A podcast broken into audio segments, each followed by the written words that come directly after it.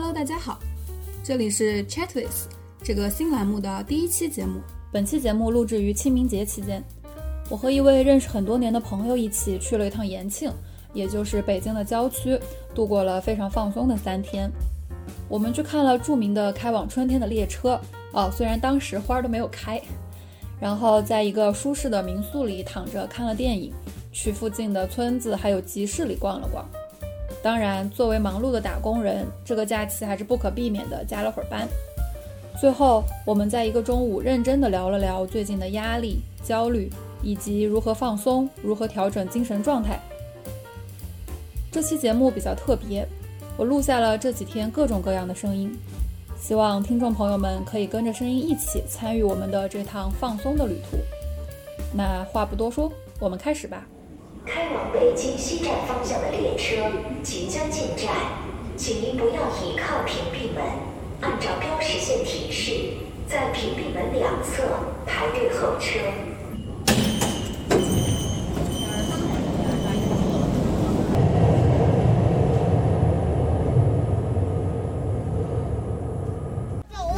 这么厚一本，欢迎乘坐本次列车。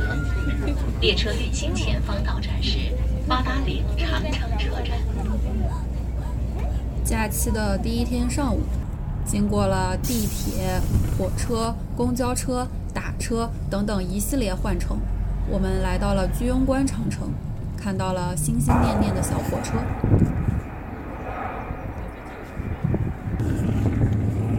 本来是火车穿越花海的意境照，现在拍成了铁路进农村的扶贫照。这句话我会把它留下来。确实，春风送温暖，改革春风吹满地。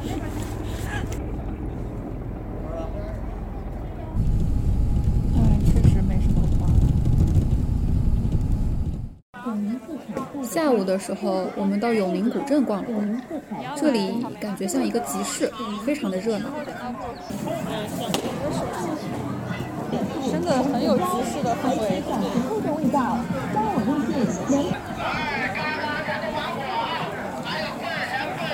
炸鱿鱼！可移动的花盆很多。我们俩真的像两个来赶集的人。内不好都不睁眼儿，上面那个也是纯白的呀。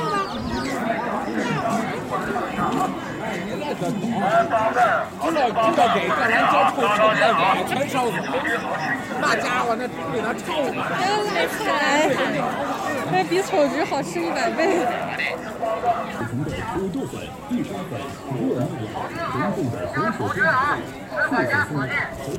这边就是没有粑粑干好吃一百倍的臭橘。不得不说，真的充满了生活气息。对，但是我发现它的草莓跟我们家门口的那个超市差不多的价格。人家专业搞播客的，就是拿个话筒到处录，我拿个手机，录到啥算啥，全凭缘分。没事的，因为听播客的也没有专业的。这句话留下来。我会给你叫粉。没有粉。出来了，出来了。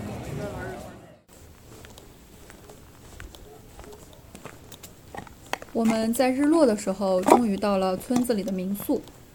整个村子非常安静。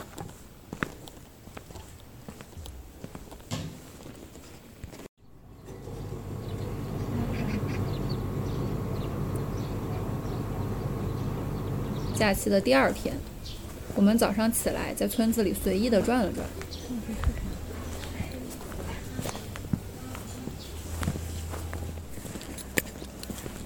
已经有一些村子里的声音了吗？我就像是一个没有见过世面的人。这是啥？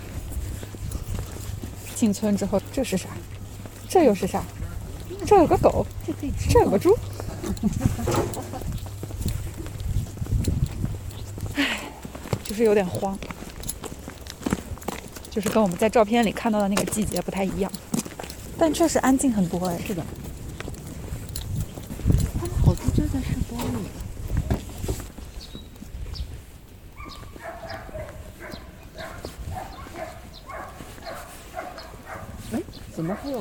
节奏变快，应该是在对骂。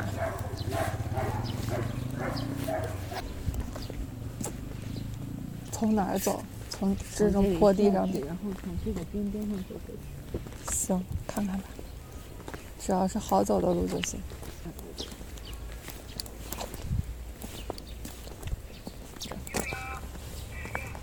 而且睡在外面很冷。午后，我们一起躺着看了电影。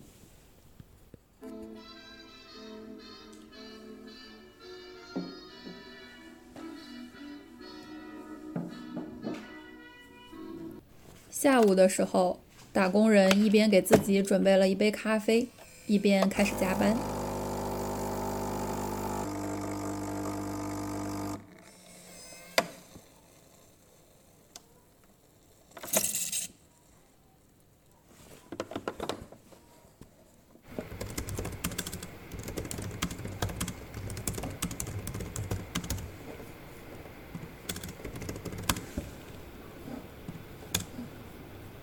哎呀，这个给你错地方，啥？软件放错地方。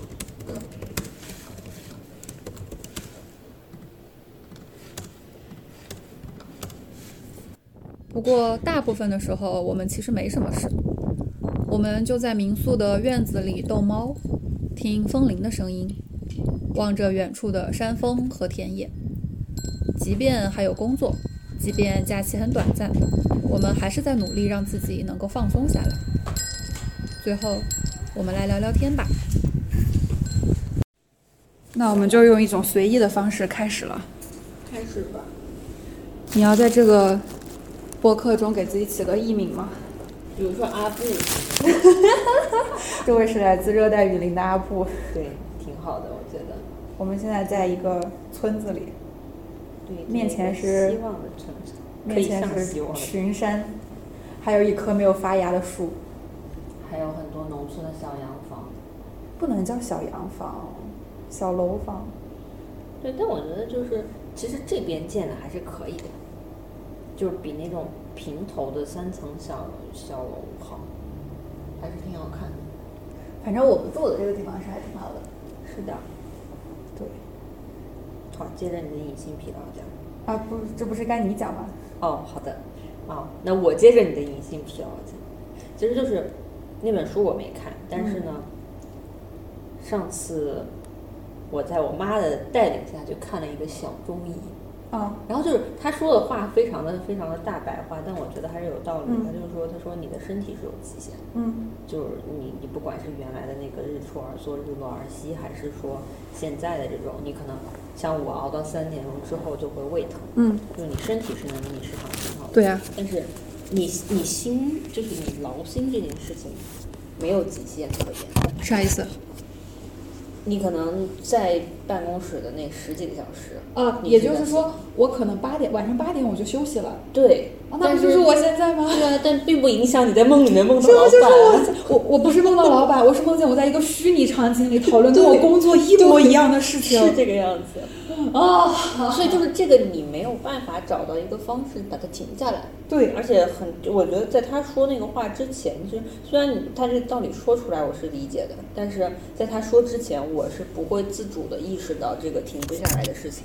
但这个事情你意识到了也没有什么用啊，你能怎么改呢？呃所以才会有人说要冥想什么的，但说实话，一般冥想我最后都会睡着。我还真的去上过一个冥想课，哦是在 NYU 的时候，他就会说，嗯，反正核心的概念就是说，你可以让你脑子里有有想法，就冥想这个东西，并不是说你脑子里真的要嗯心无杂念，嗯而是说你自由的放任你所有的想法在脑子里流动，但是呢，不要停留太久。当你觉得你在一个可能想到一个事情之后，你在它这件事情上停留太久的时候，或者你把注意力恢复到你的 physical 里的东西，哦。所以他强调呼吸。嘛，嗯你就关注在你的呼吸上，嗯。你就告诉自己我要吸气、呼气、吸气、呼气，然后通过转移注意力来从这个想法上转移掉。但说实话，我觉得这个挺难的。我之前回想过在我所有让自己放松的方法里面，嗯。因为我有一段时间，呃，一八年吧，嗯，我那段时间也是在学跆拳道，当时的时候去做这个运动，让我觉得它是一个能给你及时反馈的东西。就是你你学一个动作，你会了，你开心，同时你身体上很劳累，你就相当于就是你又让自己的身体得到了一种劳累之后的放松，嗯同时你心理上获得了一种就是及时反馈的快乐。所以我那段我那段时间其实觉得状态有稍微变好一点，然后包括你觉得你的掌控感也会强一点，呃，就你不会觉得你乱七八糟的事情你是处理不了的，你会觉得在这么多事情里面有一个小事情是你还能够去把握住的，就就是你可能去一次，嗯。就虽然说因为要上班嘛，也不是说每次课我都能按时去，但是如果说你去一次，你就能感受到哦这堂课的一些东西我学会了，我掌握了，然后我能感受到自己的身体在比如说在发力嗯之类的。反正我是整体上觉得运动在一定程度上同意，是能有一些这种感受的，而且是规律性的运动。对，是的，就如果你能保持的话。但后来我疫情之后这几年都没怎么运动，就主观和客观原因加一起吧，对，就没怎么运动之后，我就感觉自己真的完全放松不了。再加上疫情之后，我也没有什么特别多的旅行，就这种嗯短途的可能会有，对，就去个什么三四天的这种会有，也不太有什么长的旅行。嗯所以就感觉很难去说完全的放松。我觉得运动是的，因为我有一段时间比较焦虑，那个时候涉及到就是反正工作上的一些事情嘛，嗯。然后那那也是疫情，然后我就去报了隔壁小区的瑜伽班。嗯。反正我觉得运动是不管什么样的形式的运动，它是一个唯一一个我能够是那段时间只想运动，只想我的腿有多疼对，但对。是不想任何其他事情的。东西。而且如果你去上这种集体班的话，你会把手机放在边上嘛？对对还有一些会比较有一些比较严的那种瑜伽馆，他会要求你把手机锁起来，不能带进教室。嗯，所以就是说，客观上你你就是跟跟你的工作切断联系，对然后你也不会说去刷手机、看视频什么的，你就在那里上课，那一个小时是非常专注的。所以我觉得是一个好的形式，就是坚持起来很难。而且我当年那段时间，我是在一个学校的体育馆里上课，嗯。所以那些人有学生有上班的人，嗯，但这样的一群人混在一起的时候，大家也不会就是课间会有一些休息嘛，嗯。大家休息的时候也不会聊工作，没有 nobody care 你是干什么的，对。大家就聊一些有的没的的事情，就十分钟的休息嘛。对。然后你就会整个过程中，你就完全离开你的工作的身份，是的，就还挺放松的一件事情。是但真的，你忙起来的时候，你根本顾不上这些。很难。你一旦加班，你就会想说，那我今天不去了。这个事情，我不知道你从这个观念上的优先级上能不能去解决它。因为说实话，你说工作再忙，理论上讲，你抽一个小时出来，你吃饭也可能也要一个小时。啊，但这个就很难，因为你比如说，对，比如说你今天一整天你紧神经非常紧绷，嗯，你这个时候你还要说服自己，我要去运动一个小时，我最近在试，是可以的吗？嗯，我觉得你要做好心理准备。我为什么运动起来难？第一个是，如果我中途要跑出来运动，其实这个时间是最好的，嗯因为可能别人吃饭的时候，嗯你你出去运动一下，中午或者晚饭的时候，嗯呃，但是呢，你在国贸附近很难找到一个合适的地方去，要么就很贵嗯啊，然后呃，第二就是说，运动我要做很长时间的心理建设，就说我要调整到一个嗯，我知道我要运动了，然后接下来一个小时会很累的那个状态，所以这是两个障碍。但是呢，就是说，所以我现在我不是那个正在游泳吗？嗯我我们因为工作可以在家办公，嗯所以相对灵活一点。我会周二和周五去下午五点半的时候，因为五点半我们理论上下班，嗯五点半的时候去游一个小时，然后离家近，所以说第一个问题就是你可以中途溜出去，不会耽搁太多事儿，因为那个时候一一是客户下班了，二是大家可能都在准备吃饭，嗯，所以说没有太多事情，你即使消失一个小时也没有也不会有太大影响。还有这是这是第一个嘛，然后第二个就是我得头一天晚上就是固定时间也好，或者我头一天晚上我都我都得想到说 OK，我明天一整天要在家办公，以及我明天下午要去游泳，嗯，所以从头一天晚上开始做心理建设，然后到了那个点，它就像是触发了你的一个 calendar 一样，你就去做那个事情。那种情况下，我觉得是会顺畅一点。当然，我最近没有那么忙。你假设说我有一个东西，我就是今天晚上，因为涉及到别人要审核，嗯那我今天晚上要交，我可能五点半的时候，我还差，我可能还需要一个小时。嗯那如果我去游泳的话，可能回来就八点钟再继续一个小时，那个整个流程就拖到后面去了。那种情况下我就不可能出来，那是在比较忙的情况下。但是我觉得就是事情虽然多，但是没有那么急的时候，是可以尝试这种方式的。我是因为就昨天我也跟你说嘛，我不是很喜欢这种一个人的运动。嗯，嘿，我刚好反过来。对我喜欢的是那种，就是我称之为竞技体育。对，你还得去约别人的时间。对你跟别人的时间是得是一样的，就不是约别人的时，因为我上的是课嘛，嗯就这个时间它是固定的，对吧？就是会有这种、嗯会有这种问题，它不是很自由，所以我中间有一段时间就就就很难去，包括我搬家了之后，你又得重新去找新的地方，你去看新的时间的安排符不符合你上班的这个安排，所以就中间就断了很长一段时间，再后面就受伤了，嗯就彻底放弃了运动这条路。嗯，但我觉得就是说，健身房的时间我倒觉得还好，嗯关键是你得进。就是说，如果你要是在单位上班的话，嗯没有那么灵活，你就得在单位附近找一个。啊，我有同事是，我有同事是午饭的时间会去健身，对就可能随便吃点什么东西，然后去健身房待着，然后回对来。，他这种排课，其实我我知道国贸附近的排课其实还挺考虑上班族的，他会有早课。然后中午午饭的点有一个课，但有时候就是十二点或者十二点半。你像我们十二点半下班，但有些课是十二点。嗯，然后下午六点钟可能有课，还有晚课，嗯所以我觉着时间上其实是 OK 的，嗯只是说就是第一费用的问题，第二就是你愿不愿意那个点抽时间出去，还是个心理建设的事情。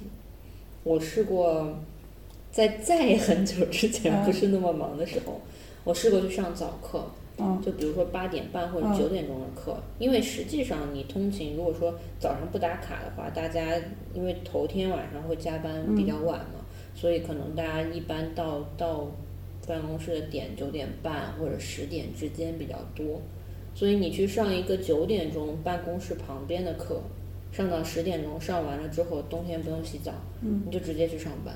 其实那个状态也很好，但是他要早起，并且他要挤早高峰，因为你你可能八点半上地铁，正好是人最多的时候啊，啊，所以我觉得早课跟晚课不太现实。那你像现在，比如说你在家办公，然后嗯一周有两次游，你会觉得整个状态有变好吗？反正我体重没有变，哎，哎，这，哎，但是但是那个状态是好的。嗯就是我觉得运这个这个是铁律，运动完之后的状态一定是好的，嗯因为首先你从工作里抽离出来了，你再回来你是一个全新的状态，你就跟重启了一样。第二就是你身体上会比较舒服，那你晚就比如说晚上睡觉就睡得很好，是吗？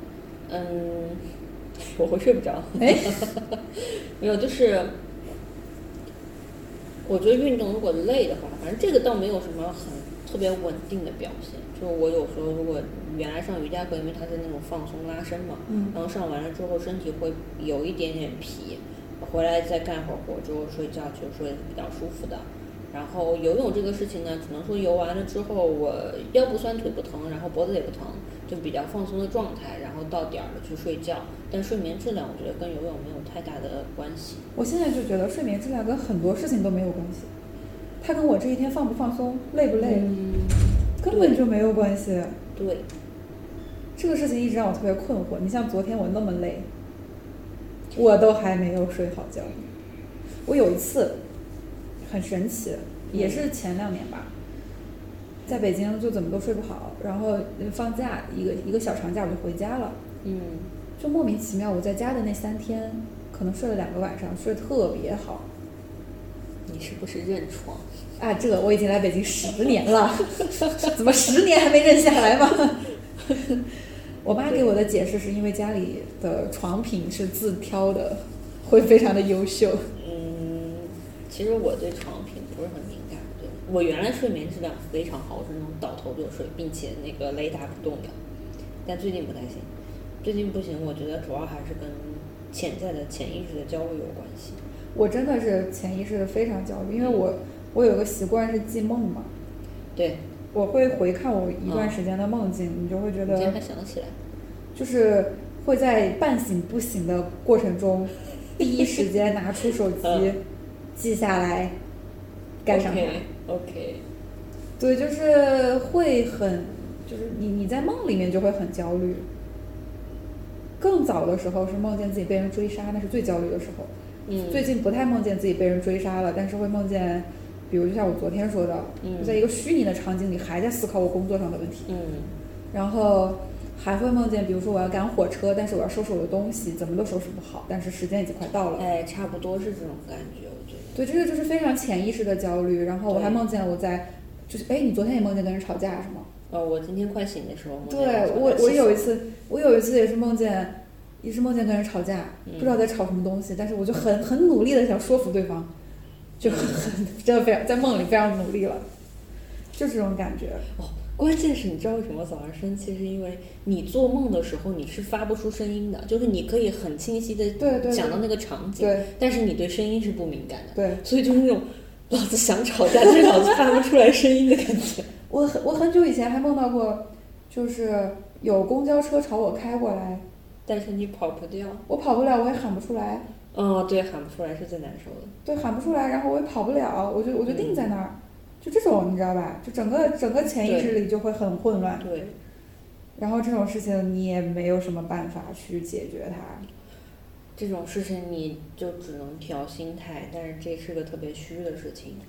你直接从睡眠上来调的话，你只能说，你像小中医们讲，小中医小中医们讲的都是大实话，只是就是没有什么可操作性。他说最理想的状态就是你十一点半睡觉，嗯，但是你为了十一点半睡觉，他会要求你睡前一个小时就要进入一种准备睡觉的状态，嗯。所以你相当于你要从十点半的时候就开始不碰手机、不碰电脑、不想事情，哦。然后这样的话，你相当于给了你一个时一个小时的准备时间，准备睡觉这个事情。嗯。当你睡觉那个点，你的心态已经非常平和了。那你试试呀，我没时间、啊，你晚睡一个小时，对，我跟你讲，我现在为了达十一点半开到，始做准备。对我为了达到十一点半睡的目标，实际上我可能就会到十二点睡，而且十二点钟睡还是那个状态，就是发了一封邮件之后，一看，哎呀，十一点五十四了，赶紧去喝褪黑素，然后躺在床上，但是其实脑子里还是电脑里面的东西。就没有用。我之前没有一个缓冲期我之前喝过那个不是褪黑素，Swiss 有一个助眠的一个东西，然后我试过，然后包括蒸汽眼罩，但后来发现都没有什么特别大的用处。就助眠是助眠，嗯它，不代表你睡得好啊，呃，对，它能帮助你睡得快而已。对，是的。但你睡前的时候是很平静的状态吗？睡前，嗯，嗯，我没有试过睡前一小时不玩手机这种呃，极限操作一。小时太极限了，我觉得半个小时到十五分钟差不多吧。那我以后可以试试，就睡前不用电子产品这个事情，因为你一旦用电子产品之后，你就会恍然一下发现，哎，该睡觉了。对的，对，这个可以试一下。但是我现在就是每天早上醒过来的时候，我就会觉得贼累，对，是的，很累，感觉自己睡醒之后很累，就就感觉自己这一觉好像啥也没补起来。没错，甚至更累了，对因为你做了很多梦。是的，嗯，我觉得睡前看书嗯，是一个方式。可以试一下，而且可能得维持一段时间。对，而且你看的书可能就是要那种比较短时间内能够进入情节，但是呢又比较容易抽离的那种。你像看侦探小说，我就会直接看到三点钟把结局 看出来。这关键是你知道，我有一天，我有一次看那个那个一个北欧的，忘记是哪个国家的了，叫那个尤纳斯伯 （Jonas b o 嗯，然后看的那个雪人，可能头两天就是推进的特别慢，然后第三天终于看进去剧情之后，觉得哇，好想继续看下去，然后我就看到了三点，看到了三点钟不说，我看到了结局之后，觉得哇，写的好精彩刺激，然后我更睡不着，我有点害怕。我是那种能及时刹住车的，嗯。就是我在家追剧，哦我也会我追剧也会很有节制。虽然我觉得它很好嗯看，但是我还是会想想明天再看吧，嗯，我就会关掉它，明天再看。对，对，可能是要这种，但是我看的书不太有这种，就是反正我觉得小随笔啊之类的，就是那种比较平淡一点的东西，反正消磨时光。你甚至可以看特别关注，啊，这个这个 这个名词我十年没有听到过了。那个好像是湖北专产的，我跟你说。是吗？对我回家的时候真的看见我家桌子上还放了一本，对对，我们家现在也偶尔也还会买。什么？只有湖北才有吗？对对对对对，妈耶！嗯，那他会告诉你特别关注成熟男士的读物，我从小读到大。我小的时候看特别关注和看天下，嗯，哦，看天下已经是高中那个比较有文化的时期了。是我是高中的时候看，一个星期呃一个月出三本，我三本都看。看完了吗？我高中的时候真的能看完。哦，可以的。我高中的时候特别喜欢看杂志，每个月的《萌芽》嗯我也能看完，我不喜欢看天下我也能看完，嗯特别关注我也能看完，就是在我们学校那样的生活那那样的学习节奏下，我这些杂志嗯全都能看完。我自从上了大学，杂志没有再看完过一本，对我也是，就丢就丢那儿了。我连儿童读物都看不完。对，我现在能看书看完就很不容易了。是的，所以就你你时间也被拆散了，你沉不下心来。你的精力就是你总觉得我看一会儿，我好像有别的事情对想想要做，对也不一定是真的要做。而且挺迷的一件事情就是，你刷手机会发现很快就一两个小时过去了。但是看书这件事情，其实真的你看进去之后，我发现时间是会变慢的。我可能看一本小说看进去了之后，我发现看了你感觉过了很久，实际上可能就一个半小时嗯，啊。然后接下来就会发现，可能我一个星期真正沉下心来看书，也就是那么两三个一个半小时。我有的时候如果我真的兴致比较好的话，嗯。我会在我们隔壁小区有一个我比较喜欢的咖啡厅，嗯。我就带着我的书过去，嗯。也时间其实也不长，也就可能一两个小时到头了。对，我就会专门找找那个地方去买杯咖啡，看会儿书，因为那个时间你能保证它是个完整的。它是个完整的时间，对，只要你忍住不要看手机，呃，差不多是的，对那段时间你就会比较专注，我也会，所以就是就需要人为的去创造这样一种环境。不乐意在家里待。哦，这也是为什么我说那个房子还是有分区比较好，就是你可以把自己关在另外一个，就是相当于你告诉自己，我进这个房间开始我就是工作了。对，对，会有一个功能的划分。唉，然后，像我们这种住开间的对，就比较难。所以大家才会说周末为什么想去咖啡厅？我妈就会问我说：“如果待在家里不好吗？”我觉得待家里也挺好的，就是但是你你这个观念上没有办法有一个区分，对，嗯。因为我家有一嗯个，我家有一个显示器，我也是，就是要不是因为连在显示器上效果更好，我其实很想周末的时候做一些事情，能去咖啡厅做，也不是工作，就我周末有一些自己要做的事情，但是为了我的显示器，嗯我会叫一个咖啡的外卖送到我家里是的，把咖啡摆在那里，是的，然后告诉自己我现在要做事情了。是是是。我甚至想过，你知道吗？就是在你的书桌，就如果是开间的话，嗯在你的书桌那里装一个滑柜，然后能拉帘儿，强行制造一个空间。太强行了只是想，太强行了，那真的太强行了，那你那个环境就会变得很密闭。对的，对的。唉，没有办法，都市青年的困扰。就是你永远脑子里都有事儿，不管是什么样，工作上还是生活上，我有同事就很神奇，嗯他工作也是一个非常努力的人，你也不能说他就是心思不在工作上，嗯。但他就是下班了之后，他能把这件事情切断。他他每天晚上睡觉的效果都很好，当然我不知道这是不是跟他有三只猫有关系，你说他能转移注意力，治愈，不知道，就是就是因为我们是同事，就我们干的工作的性质是类似的。如果说嗯。工作的烦恼上，大家可能差不了太多，嗯。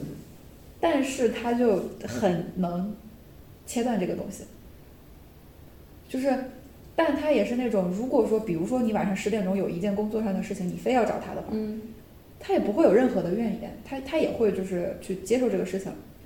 对，这个还挺好的，因为你在切断的同时，你也不会拉别人后腿。对你甚至能给别人很强的这种 support，对，但我就不知道，他也很难说清楚他怎么做到这一点的，因为他就说我就是这样的呀，所以我就觉得这种人还挺羡慕的，就能保证自己又能好好工作，又能好好睡觉。就有一些笨办法，就是我偶尔会看一些方法论的东西，真的吗？但是我就不揪它的分析原理，我只看它的这个建议。然后有一些事情，比如说你一直在想，其实你把它写出来，然后放在边上，比如说啊，它是一个你明天才真的要去操心的事情，嗯，但是今天你就是控制不住脑子里会想。我我节后第一天要交的东西，我昨天梦里已经在想了。呃，这这是必须想的呀，你不可能节后想的。对，呃，这个等等一下再说。就是说那种真的是要到，嗯真的是未来的事情，嗯你把它写出来，你把你把它丢那，然后就不要再想它了。你把这个搁置的过程可释怀，你把它写出来，然后这个事情就相当于是我暂存在这个本子里或者那个纸条上。然后等到点儿了之后再出来。嗯你包括你比如说，我现在是随手，我现在用那个 Outlook 的 Calendar 用的可溜了，嗯就是随手想的一个事情，可能很小，但是，嗯，比如说那天我小老板突然说，哎，听的 training 的时候说，嗯说你找他们要一下，要一个什么什么本子，就是要一个什么模板，嗯但这事儿不急。嗯啊，这种事情，这种不急的事情也会让我想很久的。嗯所以我就把它设在了下一个星期的 calendar 里面，嗯反正他会提前十五分钟通知嘛。那至少在这个星期里面，我不用再去想它了。哦，我我觉得就是这其实讲出来之后都觉得是笨办法，但是还我个人觉得是有一些用的，就是说能够腾腾一些空间出来，脑子里腾一些空间出来。我可能隔一段时间会看一些社会学的书，嗯就是包括我跟你提到，我打算看《倦怠社会》，但现在还没、嗯还没看。包括我之前也看过《过劳社会》，嗯然后最近在看什么《工作消费主义与新穷人》，嗯，就是有有一点点是想要试图认识自己，试图认识这个社会到底在我身上做了什么东西。但是人体实验？但是你会发现，这些书全部都是给你讲现象、讲原理，不给解，决办法。完全不给。是的，我之前还看过什么，呃，单身社会，然后还看过《最后的告别》，就是讲那个老龄的，嗯嗯嗯，就是大概是这些人，大家都是告诉你这个社会为什么会形成这个样子，它有什么样的特点，没了。对最后留给大家一些问题，说至于这个问题要怎么解决呢？你自己想吧。对，这就是耍流氓。但没办法，社会学家也不负责解决社会问题啊。对，唉这种就你看的时候，你就会觉得啊，原来是这样啊，嗯，没了。对。然后说到你节后的事情，这个就是会焦虑，没办法没，有办法。你唯一的办法就是把它做掉。别说了。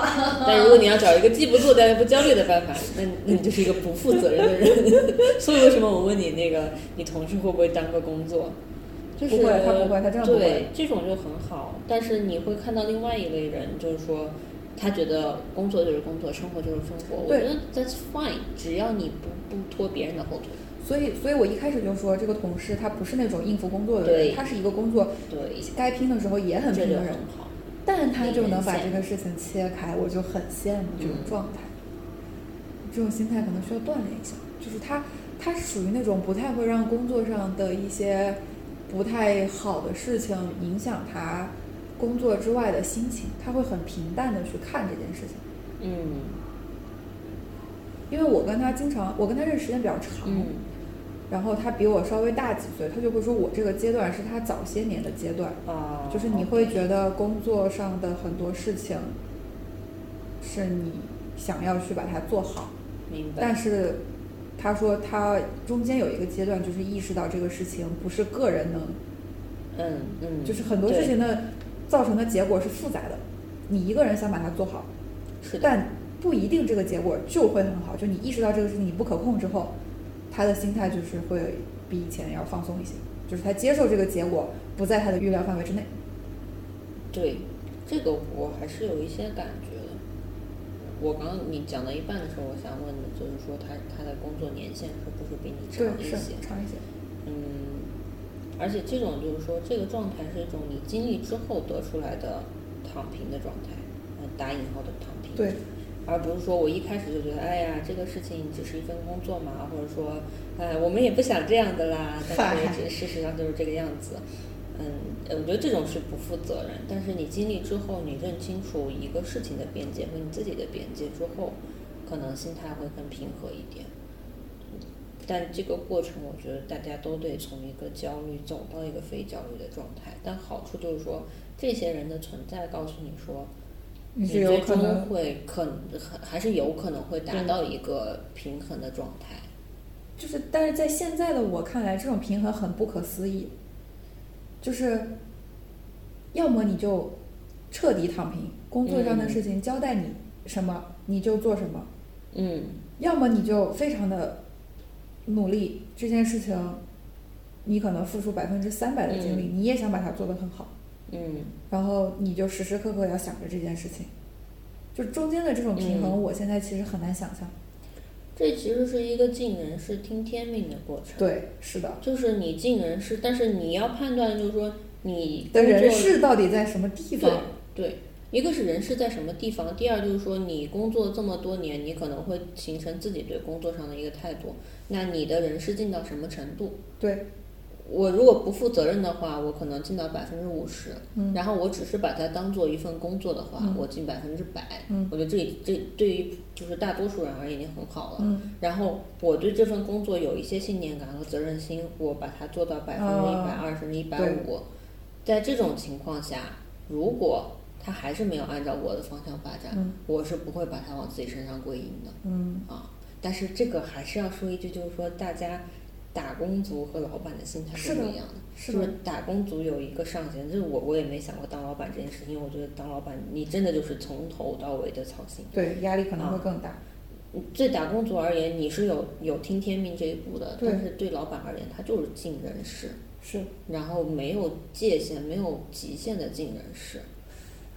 我觉得我很难衡量我做的事情，就是你如果说是我对这件事情本身的期望，嗯。这个期望可能是无止境的，因为比如说我从事的这种工作，它本身嗯。不是一个能被量化的工作，它不像你流水线上你一小时做八件，你现在一小时做十件，OK，那你很棒。对，然后我现在可能比较呃像那种给你一个任务吧，相当于，然后呢，因为这个任务是没有上限的，嗯那可能你自己做到六十分，嗯你会觉得不行，我不能只做到六十分，我要做到八十分。嗯但老板可能觉得，那你怎么只做到八十分？我要你做到一百分，或者是说你自己做到八十分之后，你自己意识到我有一些方法能做到一百分，那我就可以再往上做。它是一个没有止境的事情，所以你要在这个时候，你清晰的画出一条线，然后告诉自己说，我做到这个程度，嗯。呃，如果老板也觉得这个事情没有问题，这个事情就差不多是这个样子。这个事情其实还挺难的，包括像我之前的一些工作，甚至有可能当你做到一百五十分的时候，嗯。去评价你工作的人不一定是你的老板，嗯，去评价他的人可能只能看到一百分，对，他可能只觉得哦不错，那你这个时候只能安慰自己，那多的五十分是我自己积累下来的对，对，就是会有一些有一些这样的情况在，所以就是这个动态的平衡就变得更难了。会有，我觉得一个是评分机制，就是说，那从我的角度来讲，怎么说就是就你的工作，你你觉得你的工作是能被，也比较难吧？我觉得，就像你的工作涉及，比如说甲方乙方这种，会不会有的时候它甚至是一种博弈？嗯，会有，但是假设说就是是一个正常的工作，我不讨厌客户，客户也不讨厌我，我也不讨厌这 真的个这样的工作这份事情。I mean，就是说大大家正常的，嗯就是没有任何你你对这件事情本身没有任何厌恶感，不管他要不要你加班，嗯就是说这件事情是能做的，嗯并且他做的也是有意义的。嗯那这种情况下，我会把它做到我的一百分。嗯所以我我不会存在说我能做到一百分，只做到八十分的情况，我会把它做到我的一百分。那那至于说我的一百分在老板眼里是八十分还是一百分的话，那我没有办法去控制他的想法。嗯所以我能做的就是一个但求心安，在有限的时间内，我把它做到了我能做到的最好状态，我把它交出去，这这事儿对于我而言就完了。至于说后来发展成什么样子的话，那都不是我能控制的事情。所以我之前我很明白的跟我的小老板说过一次，当然因为关系比较好了，嗯他当时交代我做一个任务，然后呢，也也因为是头一次做，所以他也交代的比较多。他就说啊，你你自己写的时候，你要动一下脑子，就是说有一些东西你自己能判断的，你就不要再甩给我。嗯然后就是你不要甩给我之后，发现就是还有很多东西其实并没有想得很清楚。嗯然后我当时跟他讲的就是，我说你可以对我有这么一个假设，就是我交给你的东西是我能力范围内能嗯做到的一个最好的状态了。嗯至于你看到还没有做到的地方，那就是在我能力范围之外了，你给我反馈就好。但是你不用去想说这个时候是因为我时间不够，还是我没有没有太用心想这个事情。我能写成这个样子，一定后面我是想过的，为什么要写这样？我之前遇到过在这个基础上去合作。对我，但我之前遇到过一个老板，就是因为他确实资历比我深很多，我在我的范围内，我觉得他已经一百分了，嗯但是在他的视角下看，你可能还有很大的空间。这种时候压力就会很大，因为我很难，就是我没有办法直接摆烂，我说我就是做不到，我我这辈子可能都说不出这种话来，嗯那我只能说去，那你哦你想要这样，行，那我再回去试试试对，就是我肯定是会就是去达到他的这个期望，很难受的，是的。但其实反正后来过了之后就觉得，就反正过了就是过了嘛。嗯，我觉得这种情况下就是量力而行。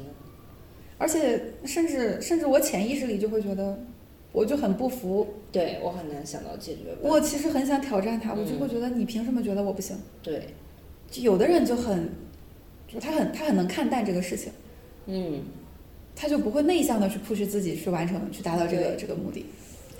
所以还是适当的时候还是要放过自己的。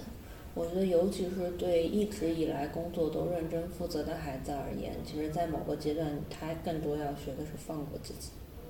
唉，嗯，然后说到这个从 junior 到慢慢变得更 senior 一点的时候，你确实会发现很多事情你能够判断的更准，然后你心里也会有一把尺。嗯。你像 junior 的阶段，你做的，你像我们啊，就可能写个文件的初稿，做个签字页，嗯。然后有时候会为一个邮件里面有一个 typo，嗯，你就真的是能，我我反正当时是能纠结一天的，哦。觉得我不干净了，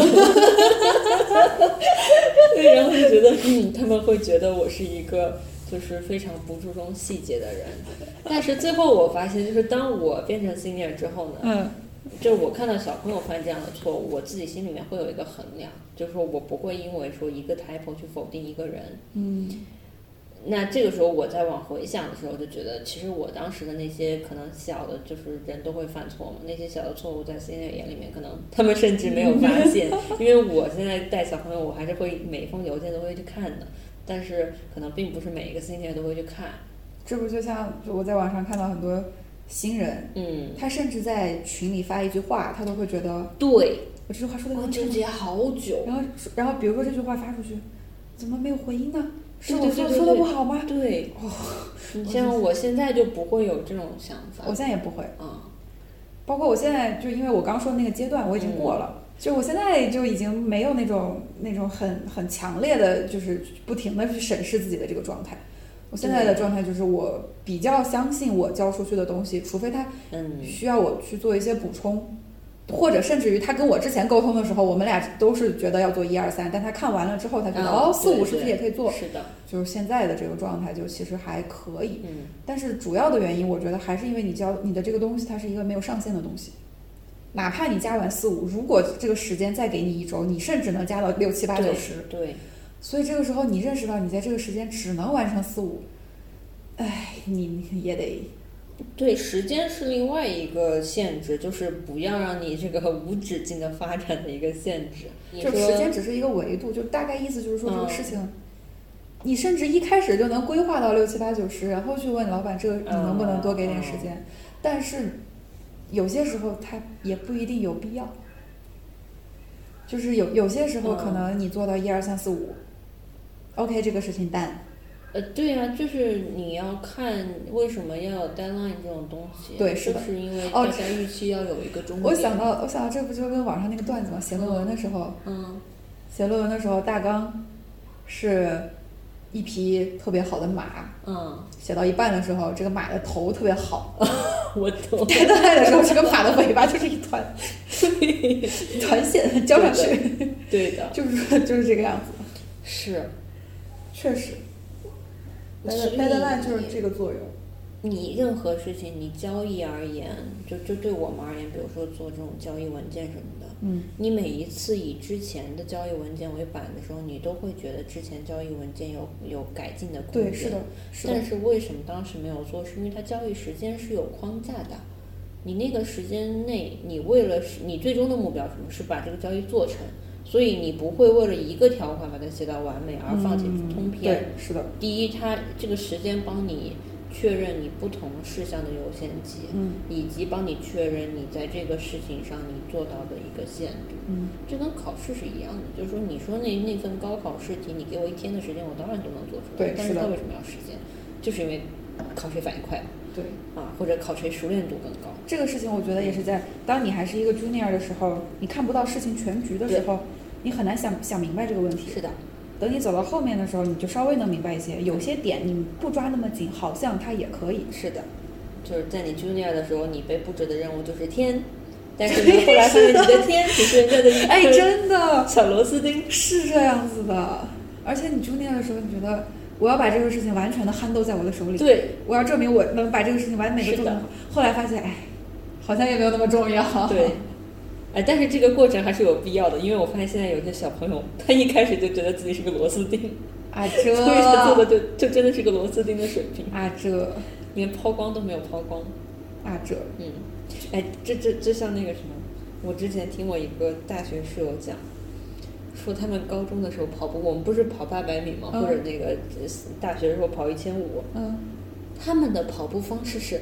看你十分钟之内能跑多远，我真觉得太变态了。哇塞，这这这很容易内卷吧？对，当然可能没有十分钟那么长，但是就是你约定时间看跑多远这个事情，如果这个时间很长的话，真的会太可怕了死人的。真的这个哎，对，这个对这个太可怕了，这个真的太可怕了。哎，不能这样。呃所以这个东西就就不是你，比如说那个老板，他每年可能他也有自己这个收入的要求，就不同老板之间嘛，所以他可能他会不管你是那个新进来的还是就是资历比较久的，他可能给你设置一个你每年的 revenue 要达到哪个水平。但是如果他他说的是看你一年之内谁 的 revenue 最多，完蛋了，就死了，真的卷死了。这就是那个仓鼠，它能在那个笼子里跑一辈子。是的，这就是我之前想过，就是如果说我理想中的工作状态，就是我在年初的时候设一个目标，嗯，假设这个目标我八月份就实现了，四个月放假。对，如果这个目标我十一月才完成，嗯。那我的假就短一点。哦，说到这个事情，我上次是看了一个 另外 B 站上一个关于怎么治拖延症的方法论，嗯，但这个东西我我觉得就是拖延症这个东西倒没对我没多大触动，我也没但。是它的理论就是说你用倒推法，你把每天的这个这种固定不可变的工作时间放进去，比如说你今天就是三点到四点要开个会，嗯你就放一个小时进去，嗯然后把你当天想做的其他非工作的事情嗯放进去，嗯剩下的时间嗯是你用来去做其他事情的时间，所以就是倒推你，你嗯今天 OK，我们原来是说好，今天我比如说我想去游泳游一个小时，嗯那么但是我今天又恰好很忙，嗯所以我就会把游泳这个事情往后推。嗯那他的意思就是说，你想做的事情你当天就做，嗯呃但只是说你把这游泳这一个小时安排进去之后，你剩下的时间就少了，那你倒排，倒逼你提高效率。然后之所以区别在哪里呢？区别在于你的你正常克服拖延症，你是靠着 deadline 来逼你去对对做，对然后这个就是说它会有一个更有希望的东西吊着你。然后你为了去做自己想做的事情，哦然后倒过倒逼过来提高效率。哦但是最后 turn out，我每天除了工作之外没有想做的事情，啊，这然后我就废了。啊，这个对这个事情，这个事情取决于你要精准的判断优先级，对，是的，这样你才不你才能不被突然冒出来的事情影响对一整个的机会。对，是的。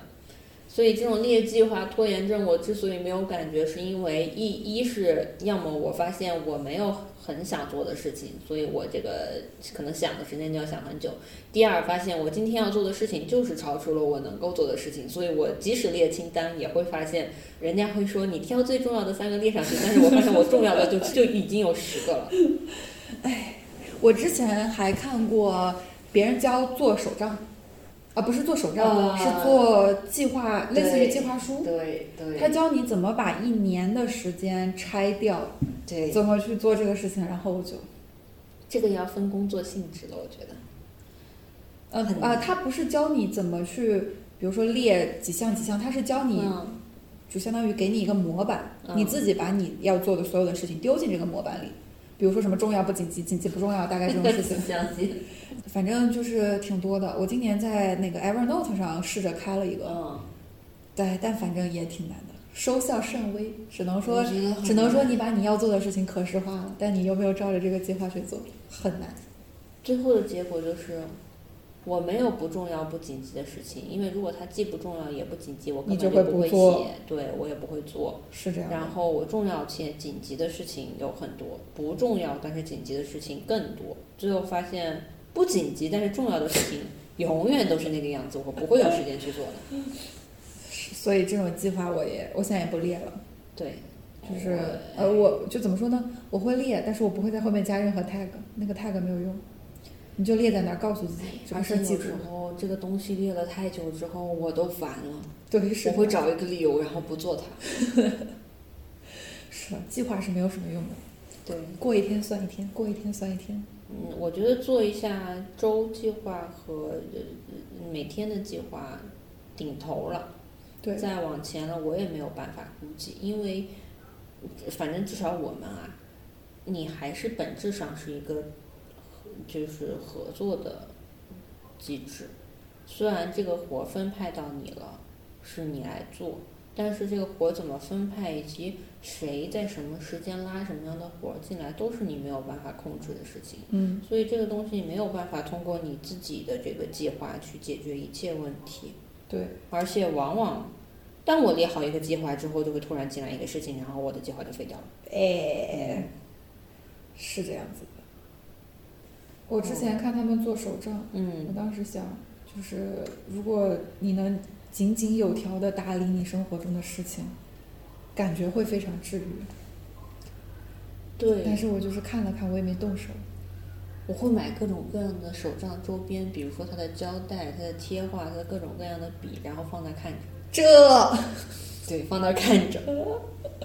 因为你会发现做手账本身就是一个非常花时间的事情。对虽然做完了之后你回顾是非常有成就感的，但是做手账本身很难。对，所以我现在顶多就是每周末的时候，因为周末我会至少花一天的时间，就是过一下周末，然后把这一天稍微的什么照片总一总，然啊，后做了什么事情，有那也什么很不错了。有什么冷笑话洗衣机。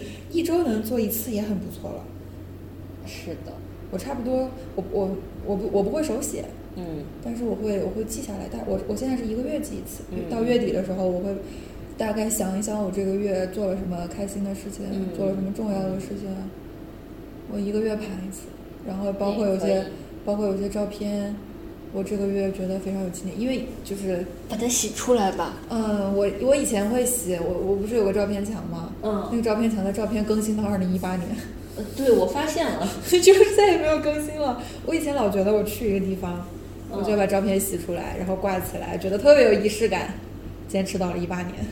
其实我觉得你倒不一定挂起来，但是把它洗出来还是挺好的，因为其实我们小时候照片也都是洗出来，放相册里的。是的，手机看的感觉呢，第一，你手机上会有很多杂七杂八的照片对，啊，你你选出来一部分打出来放相册还是 OK 的。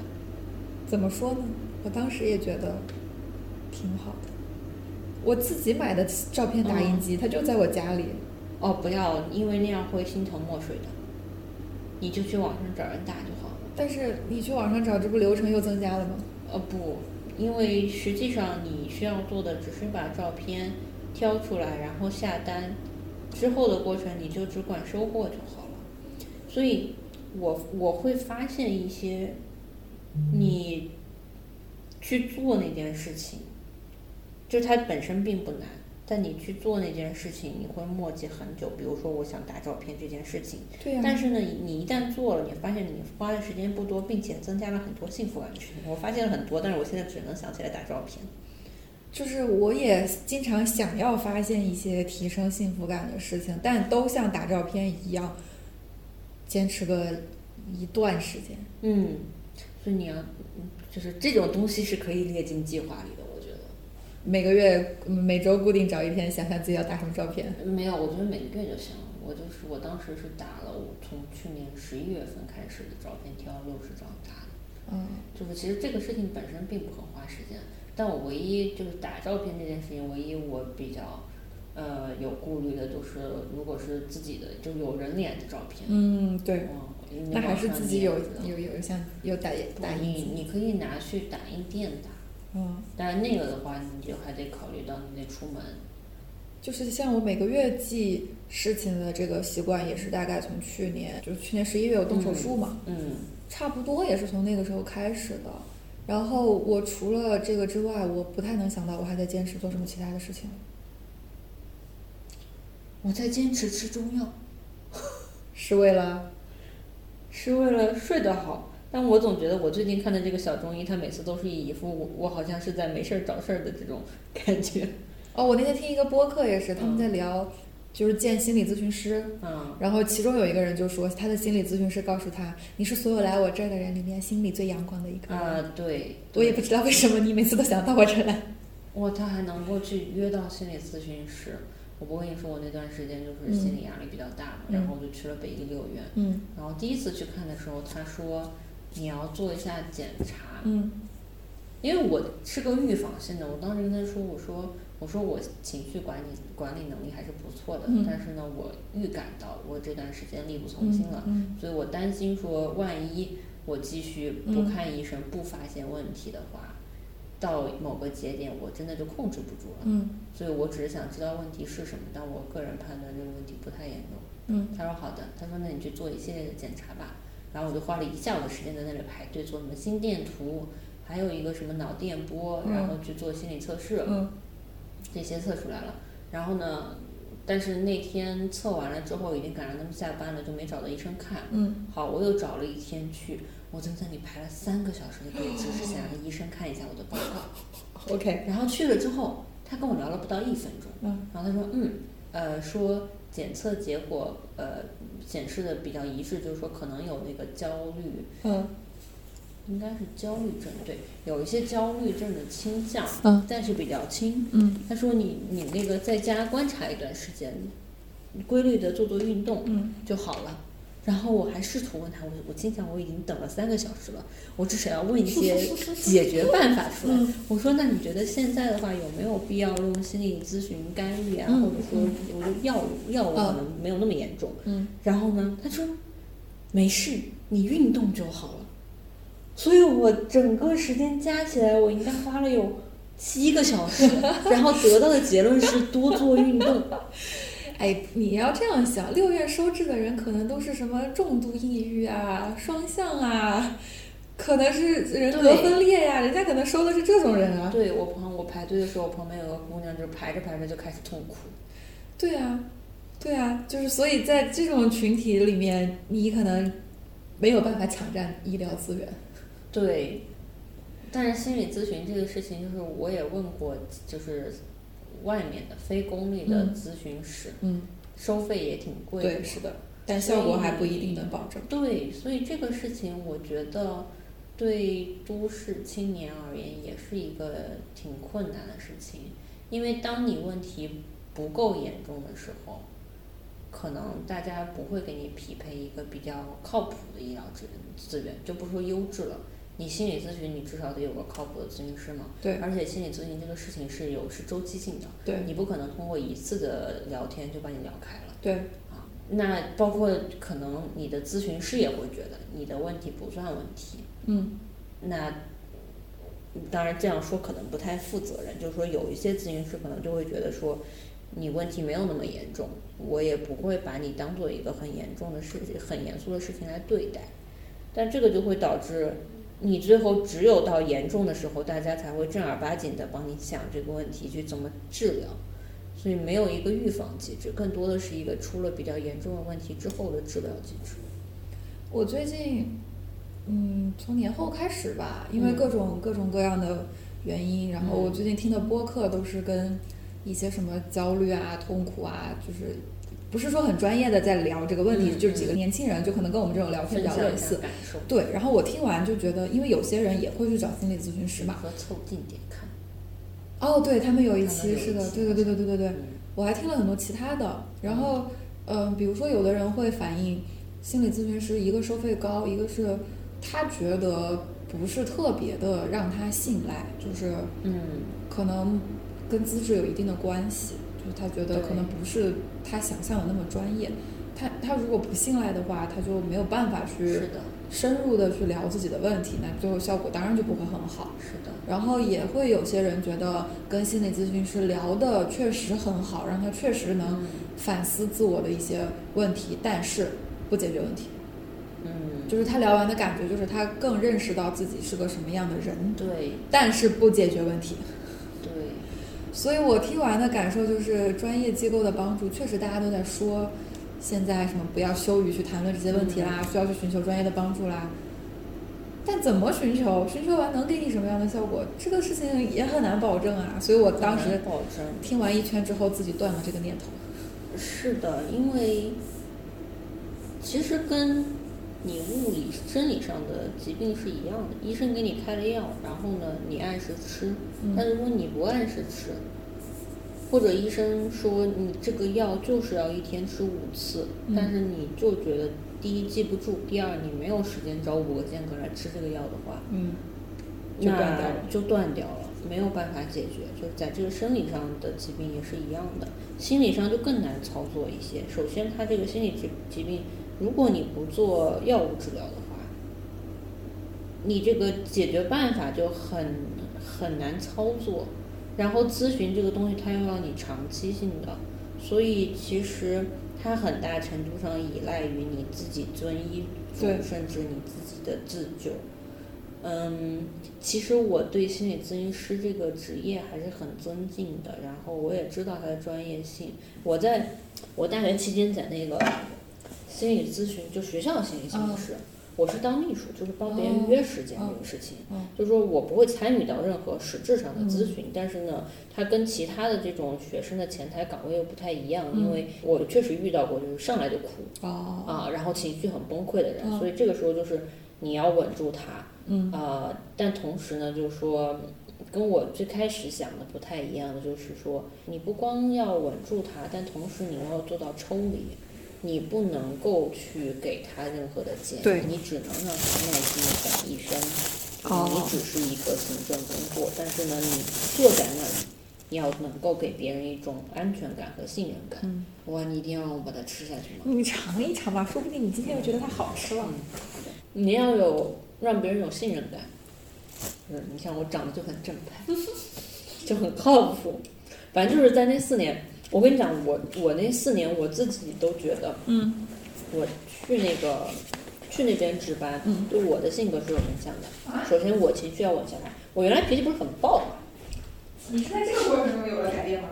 呃，这是原因之一。嗯还有些其他原因我也没太找出来。哦，我大三的时候非常迷恋一种状态，就是说话声音不用很大，但是句句在理，并且非常的沉稳。我大三因为当时打模拟法庭嘛，嗯，非常迷恋这种状态，所以大三的时候可能那个也稍微转变了一下，但后来就被别人说说话声音太小。对，就是我觉得当时觉得模拟法庭好，就好在它跟辩论赛不一样，辩论赛可能真的攻击性很强，对但是模拟法庭会更注重你去讲道理。嗯，呃，然后说回心理咨询，这个就是心理咨询本身是一个专业性很强的东西，嗯包括他你你这个咨询专业，我是听咨询师说的，他们会学很多数理的东西和统计的东西，然后去做实验，所以并不是说你有足够强的共情，你就可以学好心理学。它本质上可能是我我理解是一个科学。对，它本身还是个理科呢。对，所以说呢，就是我们认知的心理咨询师可能跟实际上人家的专业并不一样。就是说，如果说大家觉得咨询师不专业或者不上心，是源于跟我们认知里面的知心大姐姐不一样的话，那这个还是有有空间说到说到的，因为。首先，你咨询需要时间；其次，他有一整套的方法论，他可能不会在头三次的时候就让你感受到哦你想象的那种，他跟你聊天，嗯然后感受你的感受，嗯然后让你打开心扉，不太不太会。他们反倒更多的是比较比较中立的一个角色，哦，嗯。所以这可能也是大家对咨询师的职业不太了解的一点。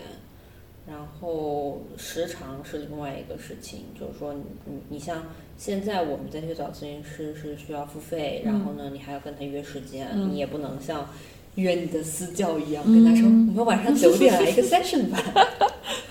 但是在学生时代就很好，因为我我见到过一些人，就你表面上看他没有什么任没有什么心理问题，嗯。实际上可能原来有一些焦虑啊，或者说抑郁啊，嗯。但是后来也治疗好了。但是长期成习惯了，再加上学校的咨询是免费的，嗯。他就固定那个时间段，嗯。然后每周那个时间段嗯。就去跟医生聊个四十多分钟，嗯已经成习惯了。那那种情况下，我觉得至少对于他的心理建设而言是有帮助的。他不光是解决问题，他是在问题已经解决的情况下，还有一个售后服务。啊，甚至说能够去帮助你建立一个更更良好的心理状态，但这个在现现在这个情况下很难实现。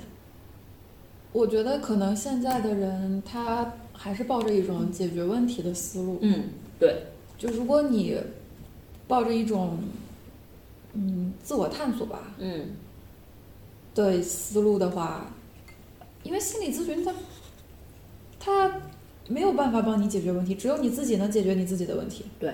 但可能大家的期望就是说，我既然给你花了钱，我既然是来你这儿寻求帮助的，那你就应该要给我想办法去解决我的问题。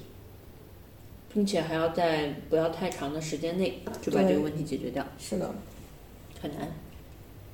这种应该就是达不到大家的期望，大家就会觉得那这个事情就没有什么用。对，所以嗯，但反过来说，其实是一样的。如果你能通过其他的方式对，达到这种效果的话，就没有必要，你也没有必要去找心理咨询。是这样子。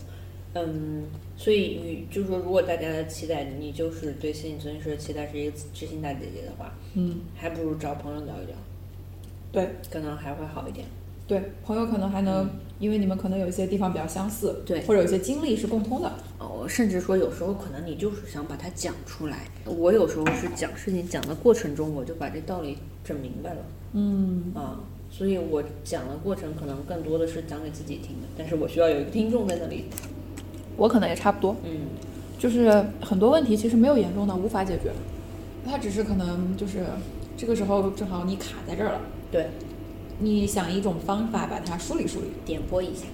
或者你从其他人的事情上对，找到一些灵感，是的，这个事情可能就过去了。嗯，毕竟怎么说呢，就很多事情你过去了之后，你觉得它也不是多大的事情。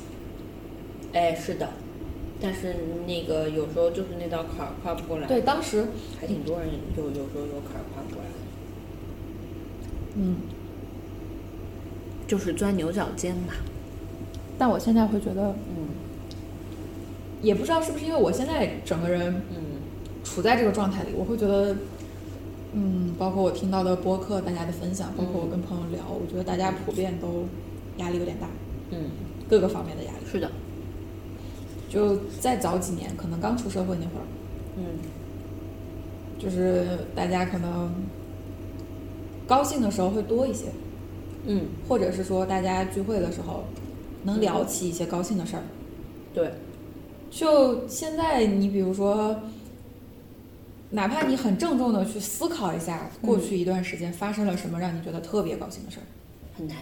我其实已经很难想到。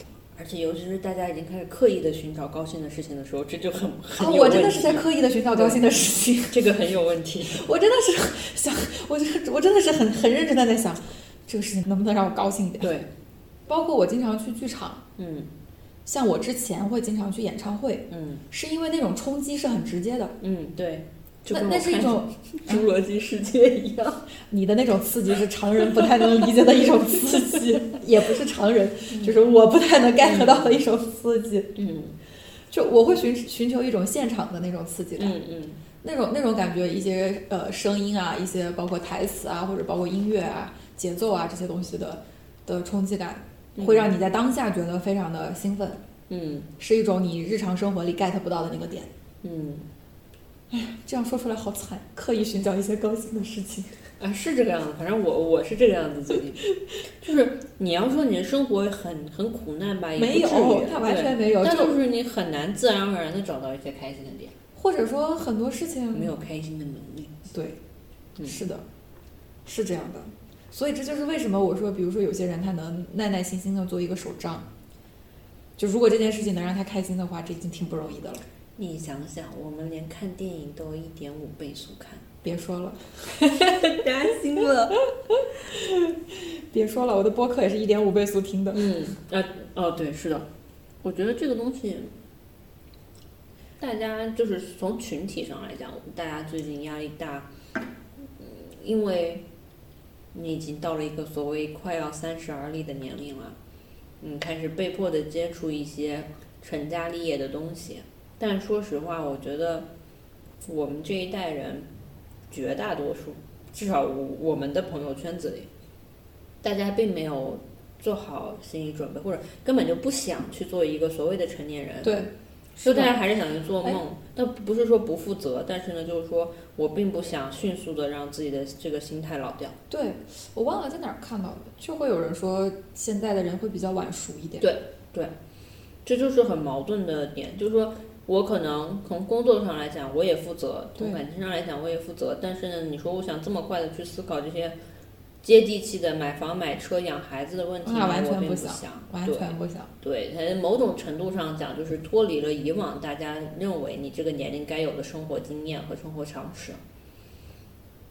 所以是因为和这个点有矛盾，所以大家才对，我觉得就是说，这个年龄段你不可避免的会会遇到、会接触到这些问题，然后你就会在纠结说，那别人都这个样子，我是不是有一天也会面临着买房、买车、养娃的问题？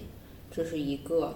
然后第二个是疫情，虽然说可能真的就是说没有亲亲身经历疫情，但是这个氛围整体是压抑的。你要这样说亲身经历的话，我可是呃，你是亲身经历的，我也我也算亲身经历的。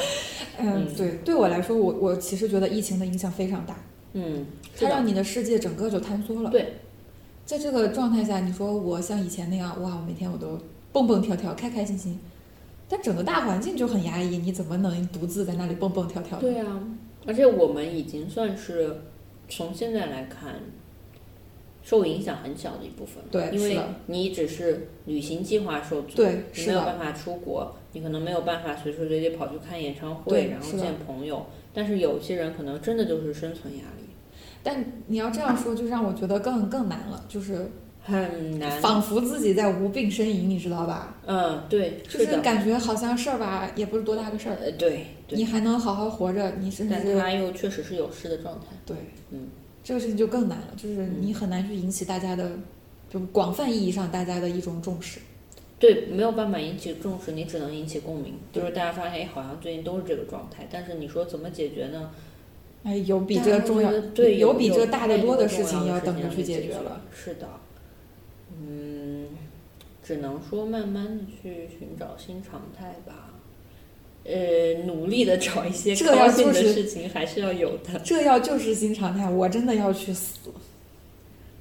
就这种常态，我觉得，嗯，不知道，不知道还能坚持多久。说实话，我觉得接下来两三年都挺难的。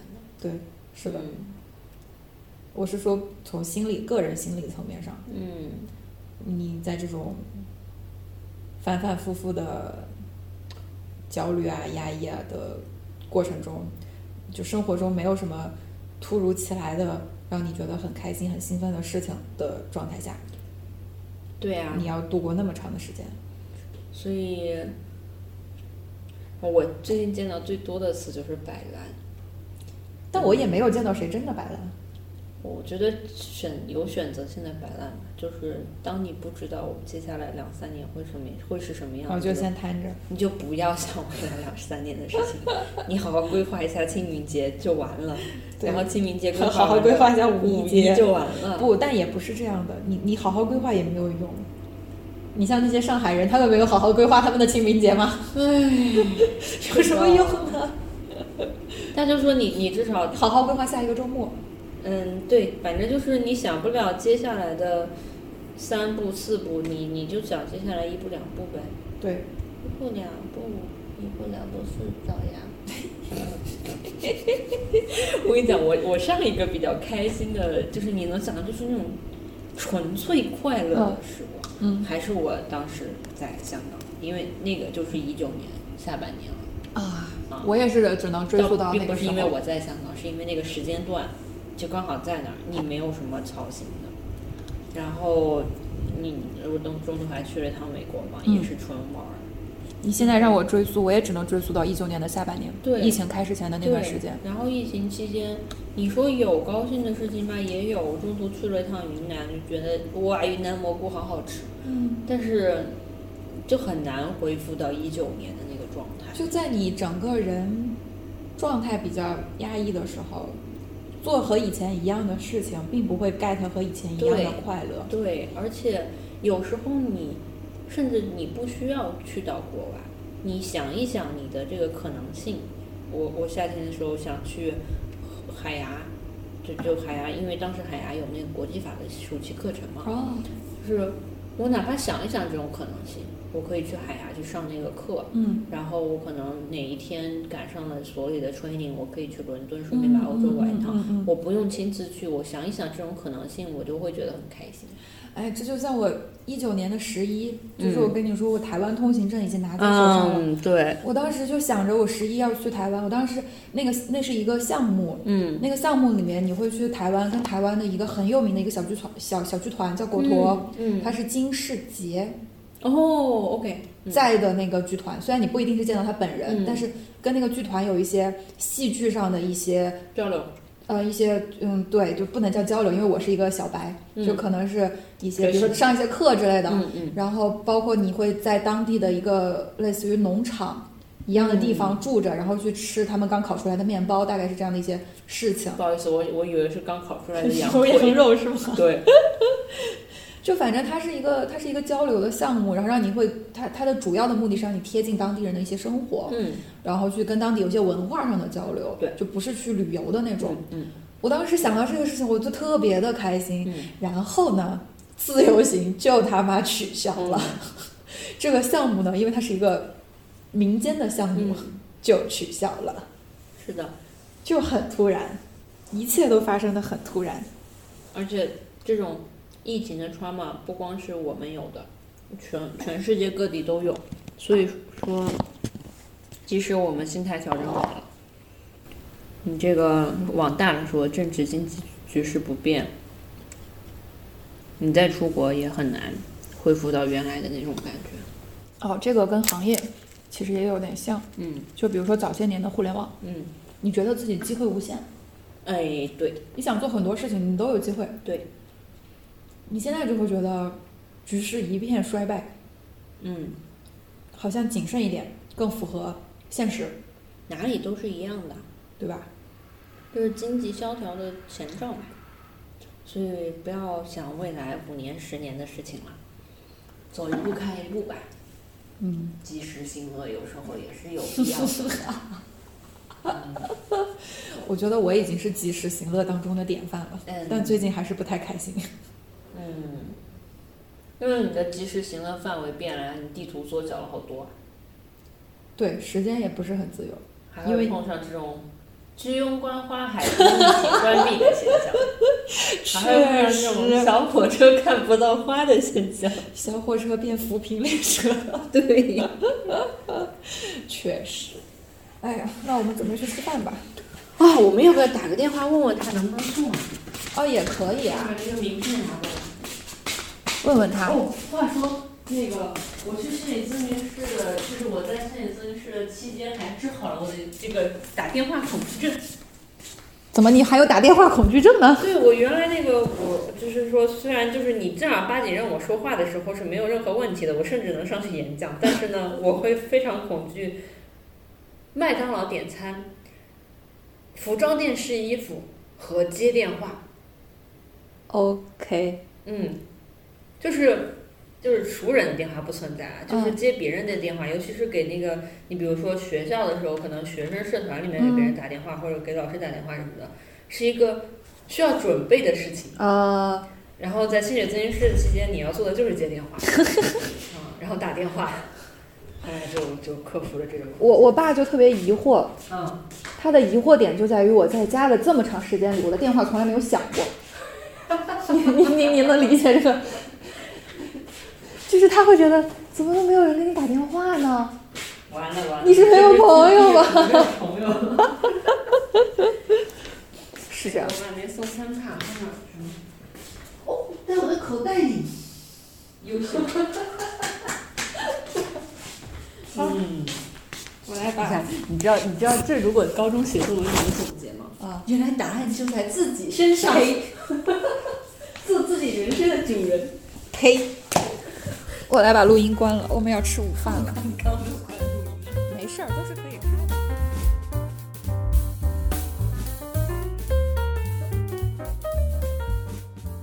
好的，那本期节目就到这里，感谢大家收听。如果你有什么想和我们交流的，欢迎在评论区留言，也欢迎给我们写邮件。我们的邮箱是 findtheway 三 at 幺六三点 com。我们下期再见。祝大家都能拥有好的身体和精神状态，拜拜。